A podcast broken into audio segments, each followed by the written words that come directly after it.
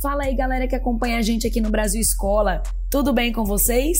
Eu sou a professora Natália Freitas, professora de História, e eu tô aqui hoje para anunciar mais um podcast no nosso canal. E hoje nós vamos falar sobre um símbolo da resistência no período colonial no Brasil. Nós vamos falar sobre ele, Zumbi dos Palmares.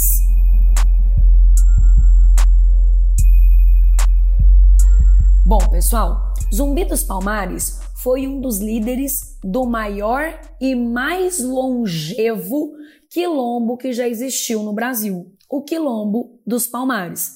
Só para vocês terem a noção, é, o Quilombo dos Palmares ele surgiu ali por volta de 1597, ou seja, finalzinho do século XVI, já quase virando para o século XVII, e ele foi destruído em 1694 ou seja, finalzinho do 17, quase virando para o 18.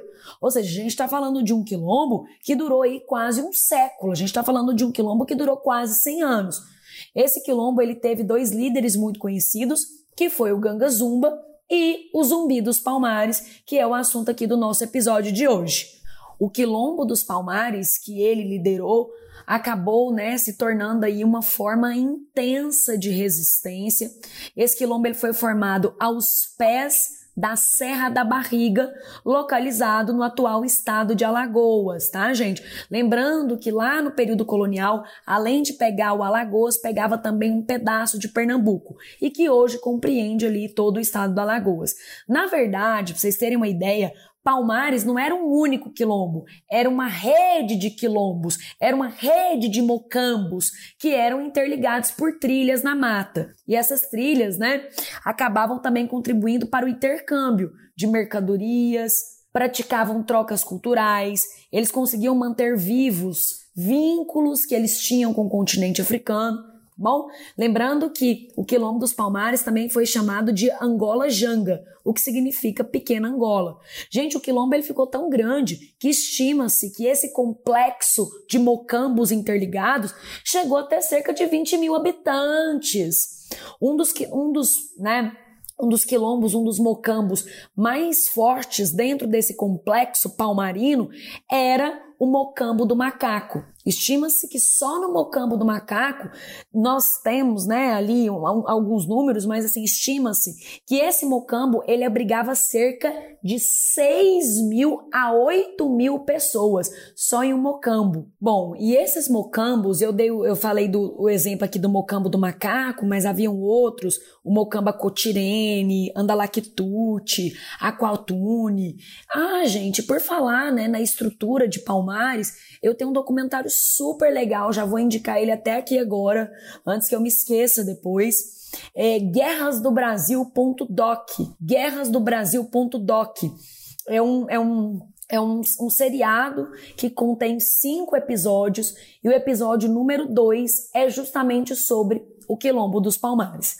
Bom, gente, mas voltando. Esse complexo de mocambos ele era protegido por uma, uma, uma cerca, né? um cercado de armadilhas, uma paliçada, porque eles tinham que ter ali a garantia de segurança. Então a gente está falando, porque há muitas pessoas pensam assim: ah, o quilombo era um acampamento que os escravos fugiam e ia para lá, que os escravizados fugiam e ia para lá. Gente, cuidado. A gente está falando de um local que tinha complexa organização social, complexa organização militar. A própria palavra zumbi ela faz referência a um líder militar, a um líder político, a um líder religioso. Então não pense você que um quilombo era um simples acampamento. Pelo contrário, a gente está falando de um local extremamente organizado, militarmente, politicamente falando, socialmente falando. Não é à toa que o quilombo dos Palmares ele foi o quilombo, né, é, é, que mais persistiu aí durante quase um século. E o próprio quilombo dos Palmares ele teve de lidar com diversas expedições organizadas que estavam tentando destruir Palmares. Portugueses tentaram destruir Palmares, latifundiários tentaram destruir Palmares, bandeirantes tentaram destruir Palmares. E a destruição de Palmares, de fato, quando ela ocorre em 1694, ela ocorre por uma expedição que estava sendo liderada por um bandeirante chamado Domingo Jorge Velho, que foi contratado, recebeu uma fortuna tá? Nesse, nesse, nesse sertanismo de contrato, para poder atacar é, é, é, é, o quilombo dos Palmares. As tropas do bandeirante Domingo Jorge Velho eram formadas por milhares de homens. Especula-se que as tropas do Domingo Jorge Velho chegaram a ter 10 mil homens. Esses homens estavam equipados com armas e até canhão, cara, até canhão.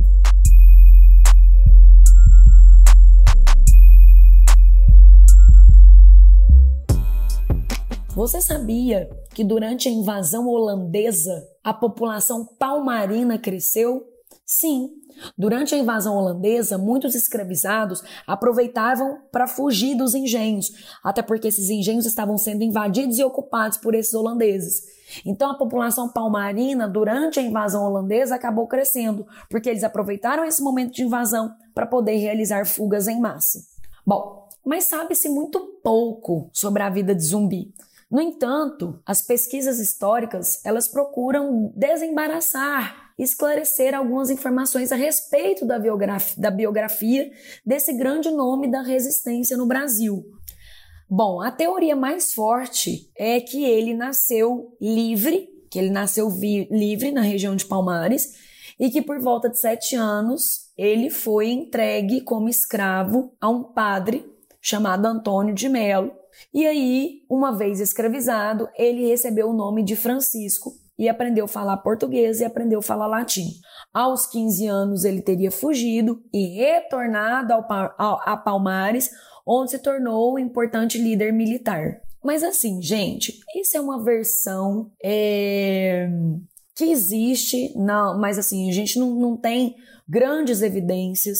O que a gente tem é um relato um relato de um homem chamado Décio Freitas que indica que a história de zumbi tenha sido essa. Mas o que a gente sabe mesmo é que o zumbi ele era um forte líder militar, um forte.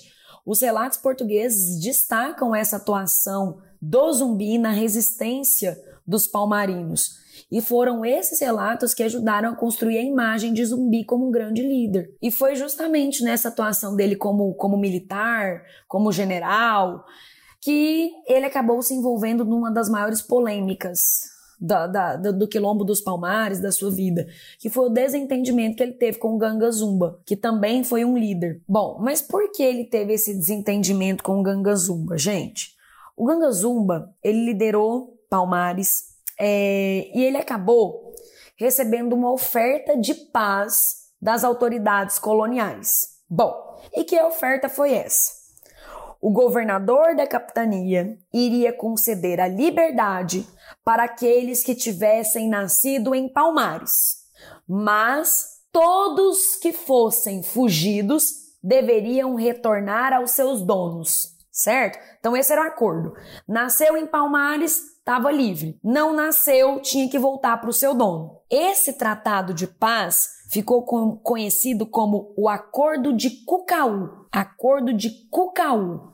E aí, o Ganga Zumba teria aceitado essa oferta. Ele teria aceitado essa oferta.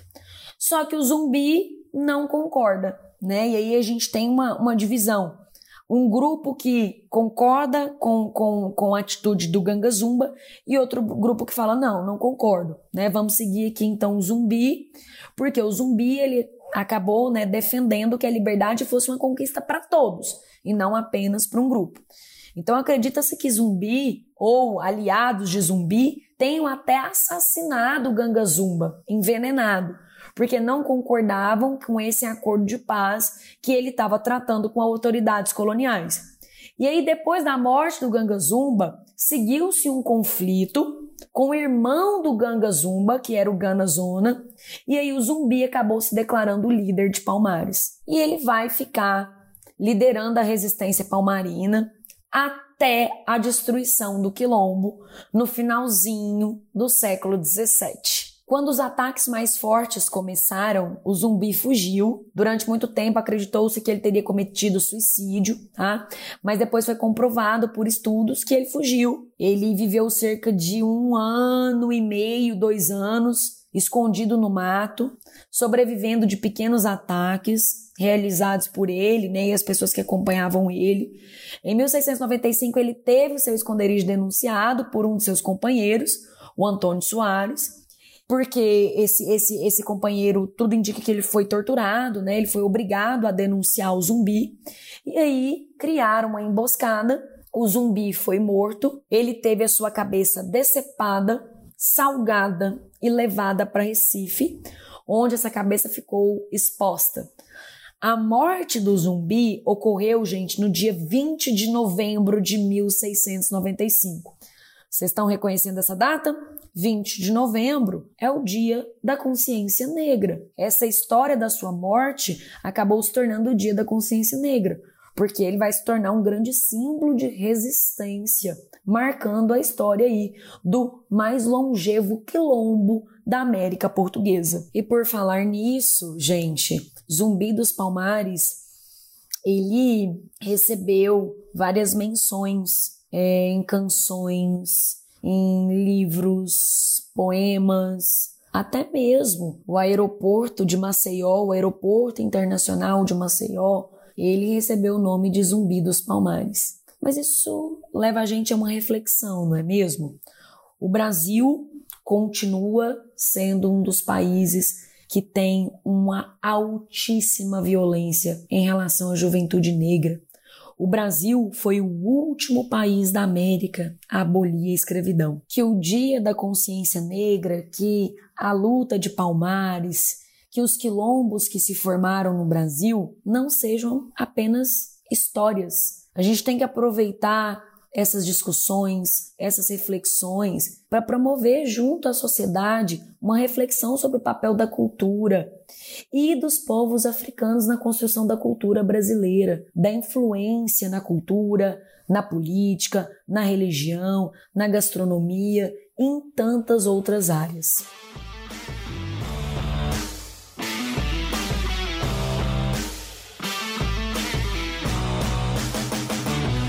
Bom, pessoal, é isso. Espero que vocês tenham gostado e encontro vocês no nosso próximo episódio. Tchau, tchau!